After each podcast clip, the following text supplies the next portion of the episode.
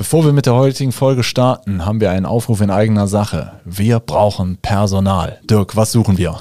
Wir suchen dich, wenn du Windows-Server kennst, wenn du Netzwerk kennst, wenn du mit Kunden sprechen willst, Kunden liebst über alles und äh, all ihre Probleme lösen willst, dann bist du bei uns richtig. Sowohl Support-Mitarbeiter als auch Projektdurchführer, äh, alles, alles gern genommen. Bewerbt euch bei uns. Äh, wir sind ein netter Haufen. Schreibt am besten eine E-Mail an karriere.hthgruppe.de. HTH-Gruppe als ein Wort. karriere.hthgruppe.de. Bewerbt euch. So, und jetzt viel Spaß mit der Folge. Server oder kein Server? Das ist hier die Frage, wenn du überlegst, deine Firmeninfrastruktur von links auf rechts zu drehen, von rechts auf links, wird sich dir diese Frage stellen. Was dafür spricht, was dagegen spricht, das erfährst du in der heutigen Sendung. Hallo Dirk. Hallo Roland. Mensch, wir sind beide heute sehr fein. Die Presse war da. Oh ja, ja. ja. Und äh, war eigentlich ein ganz nettes Gespräch.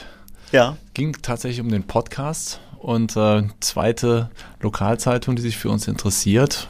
Kennt man auch und äh, da freuen wir uns natürlich auch. Und äh, ja, kauft doch mal in den nächsten Tagen den Generalanzeiger. Vielleicht findet ihr da ein Foto von uns. Ich fand, Dirk, du sahst auf den Fotos besonders gut aus heute. Ich sehe immer gut aus. Wir bemühen uns. Gut, aber das soll nicht das Thema sein heute. Nee. Wir wollen über Server sprechen. Server machen wir hier schon äh, sehr lange und es wird ständig eigentlich ein Abgesang auf den Server äh, gesungen. Sascha Lobo hat letztens in seiner ähm, Podcast-Folge ähm, die Vorzüge der Cloud eindrücklich hervorgehoben. Ähm, das mag auch teilweise so stimmen, aber es gibt auch viele Argumente, die für einen Server sprechen. Und ähm, ja, wenn, wenn ich jetzt Geschäftsführer bin und komme jetzt hier mit meiner, sagen wir mal, ich habe 30 Mitarbeiter und mhm. äh, die kommen ins Büro, vielleicht ein bisschen produzierendes Gewerbe. Was spricht denn dafür, dass sich jemand so dann tatsächlich noch ein eigenes Blechle in seinen ja. Serverraum stellt? Also ich sag mal so, wenn jetzt äh, ein Unternehmen äh, so aufgestellt ist, dass man ähm, ich sag mal, hat sein, sein, sein Exchange-Postfach in der Cloud, arbeitet dann mit OneDrive und hat äh, im Prinzip nur so ein bisschen Büro- und E-Mail-Kommunikation für seinen Arbeitsprozess ähm, dann wird man sicherlich heutzutage keinen Server mehr äh, bei sich im Unternehmen brauchen. Ähm, sobald es aber in den Bereich geht, dass ich wirklich mit, mit äh, großen Datenmengen arbeite, die schnell verfügbar sein müssen, weil ich zum Beispiel in einer Videoproduktion bin oder weil ich äh, im äh, technischen Zeichnungsbereich äh, CAD-Anwendungen unterwegs bin, weil ich Anlagen baue. Computer-Aided Design, computerunterstütztes Design, CAD. ja, genau, sehr ja. schön. Ähm, ja, also sobald ich solche datenintensiven äh, Anwendungen habe, ähm, macht es durchaus Sinn, den Server lokal zu haben, weil ich in der Regel dann einen relativ großen Datenbestand habe, den ich ja dann erstmal in der Cloud ähm, ja, speichern müsste. Das heißt, ich muss den Speicherplatz jeden Monat in der Cloud bezahlen und äh, ich muss auch den Traffic von, von der Cloud und zur Cloud jeden Monat bezahlen, den ich damit verursache. Und äh, da hat man dann relativ schnell irgendwo einen Punkt erreicht, wo eine äh, cloud-basierte Lösung äh, auch deutlich teurer werden kann als ein äh, ja, eigener Server im Unternehmen. Ja.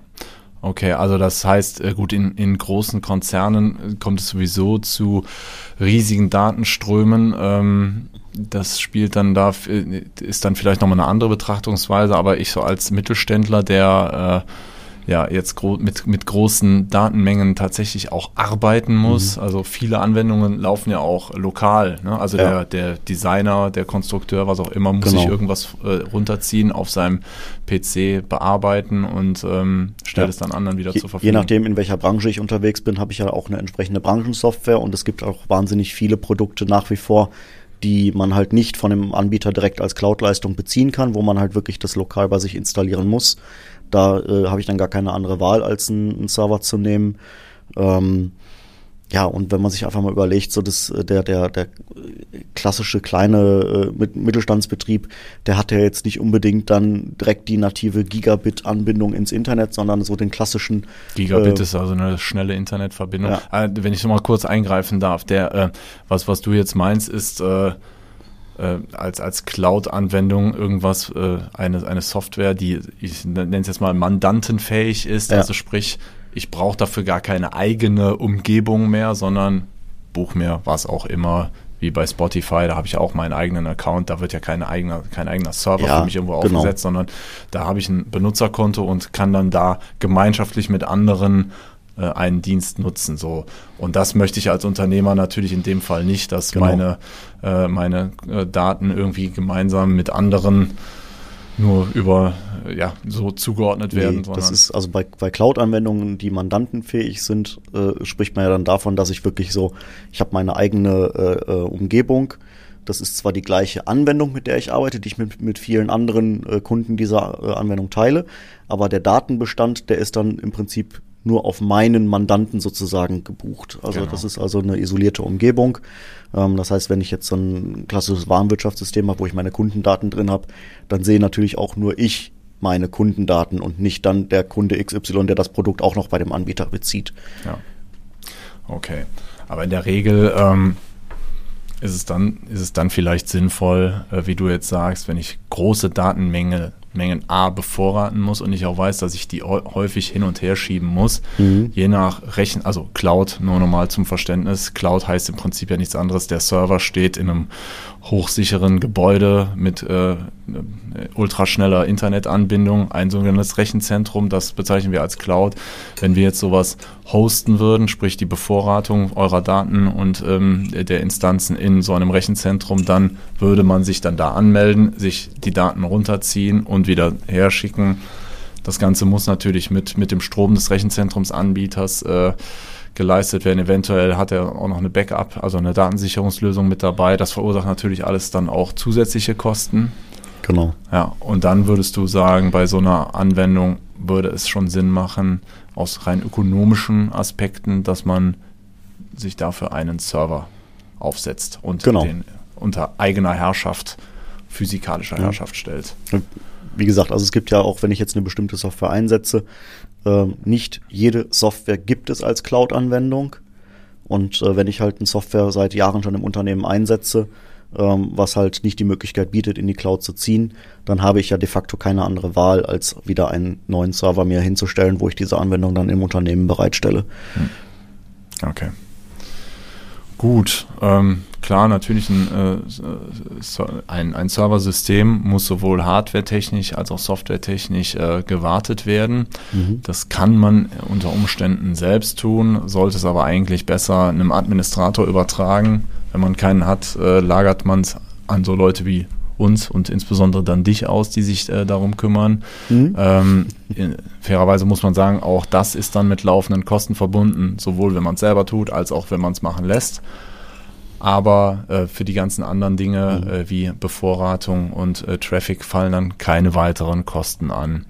Wie ist es denn so mit dem Thema Sicherheit? Kann man da sagen? Ähm also es gibt natürlich vieles, was man äh, beachten muss, um eine eigene Serverinfrastruktur entsprechend abzusichern. Ähm, wir haben einiges ja auch schon davon besprochen. Virenschutz, Firewall, äh, Datensicherung ähm, sind so die, die wesentlichen Kernaspekte, die man da berücksichtigen muss. Ähm, ja, man kriegt im Prinzip ja einen relativ hohen Grad an Sicherheit auch im Unternehmen hin. Ähm, man kann das jetzt natürlich schwer vergleichen mit einer Absicherung von so einem Rechenzentrum. Hm. Also, ähm, ein Rechenzentrum ist einfach dadurch, dass da eine Vielzahl von Serversystemen steht, nochmal ganz anders ausgelegt mit Brandschutz, mit äh, äh Zutrittskontrollsystemen, ähm, mit redundanten, also mehrfachen Anbindungen ans Internet, äh, die ausfallsicher sind. Ja, wir haben uns mal so ein Rechenzentrum angeschaut. Also die haben genau. auch gesagt, dass die äh, Explosionen aushalten würden. Ja, das war allerdings noch was Besonderes, weil die noch mal so eine spezielle äh, ähm, Containerstruktur im Rechenzentrum ja. hatten, die auch nochmal speziell abgesichert waren. Also da war dann der Spruch, da kann auch ein Flugzeug drauf abstürzen, so nach dem Motto. Ja. Ähm, Ausprobieren will man sicherlich nicht, aber. Gut, also letztlich der Sicherheitsstandard in einem Rechenzentrum, äh, wenn man jetzt genau weiß, da steht mein Rechenzentrum und dann habe ich vielleicht noch das äh, redundante Rechenzentrum, was in einer anderen Stadt steht zur Absicherung, das, das bietet schon einen hohen Sicherheitsstandard, aber ähm, ja, was, was ist denn, wenn ich jetzt so wirklich hochsensible Daten äh, verwalte? Ich sage ja. jetzt, ich spinne jetzt einfach mal rum, ich habe wirklich, äh, also keine Ahnung, wie BioNTech das jetzt gemacht hat, aber mhm. deren Daten sind natürlich für die Konkurrenz, für andere Länder auch hoch attraktiv. Ja. Wie also würde man sowas dann aufstellen? Äh, wir, hatten, wir hatten das ja tatsächlich in der Vergangenheit mit einem Kunden, der Produktentwicklung und Forschung betrieben hat. Und ähm, dem war das Ganze dann so viel wert, dass er gesagt hat, ich habe, äh, ich möchte für dieses ähm, Entwicklungsnetz na, eine komplett isolierte Umgebung haben. Das heißt, wir haben dann wirklich einen eigenen Server aufgesetzt. Der Server war verschlüsselt ähm, mit eigenen Clients, einem eigenen äh, eigener Netzwerk Infrastruktur und dieses Netzwerk war komplett getrennt von seinem normalen Firmennetz. Also und hatte auch, auch keine physikalisch, physikalisch getrennt. getrennt. Es gab also keine äh, ähm, Verbindung, um Daten zu übertragen zwischen diesen Bereichen und es gab auch keine, kein Internet in diesem Netz. Also es war wirklich darauf ausgelegt, dass äh, komplett isoliert dort ähm, mit den Daten und den Forschungsergebnissen ähm, gearbeitet werden konnte. Gibt es auch noch eine Stufe dazwischen? Kann ich den Server auch irgendwie sagen wir mal temporär also es gibt, vom es gibt äh, ähm, die Stufe dazwischen wäre im Prinzip, ich arbeite in meinem normalen Netzwerk, was ich in im Unternehmen habe und ähm, sorge einfach nur dafür, dass diese Daten, mit denen ich arbeite, die sensibel sind, äh, mit entsprechenden Lösungen verschlüsselt werden. Okay. Gut. Ja, also wenn ihr weitere Fragen zu dem Thema habt, ihr dürft uns gerne jederzeit kontaktieren. Über unsere Homepage könnt ihr auch gerne ein kostenfreies Beratungsgespräch äh, mit uns vereinbaren. Ähm, ja, einfach auch, äh, wenn, wenn ihr jetzt hier Rückfragen thematischer Art habt oder vielleicht steht ihr gerade vor der Investition äh, und wisst nicht, ist das jetzt ein Cloud-Thema oder nicht, ähm, sprecht uns gerne an. Ähm, wir nehmen uns da gerne die Zeit für und ähm, ja, hoffen, es hat euch gefallen. Ja. Und dann bis zum nächsten Mal. Tschüss. Tschüss.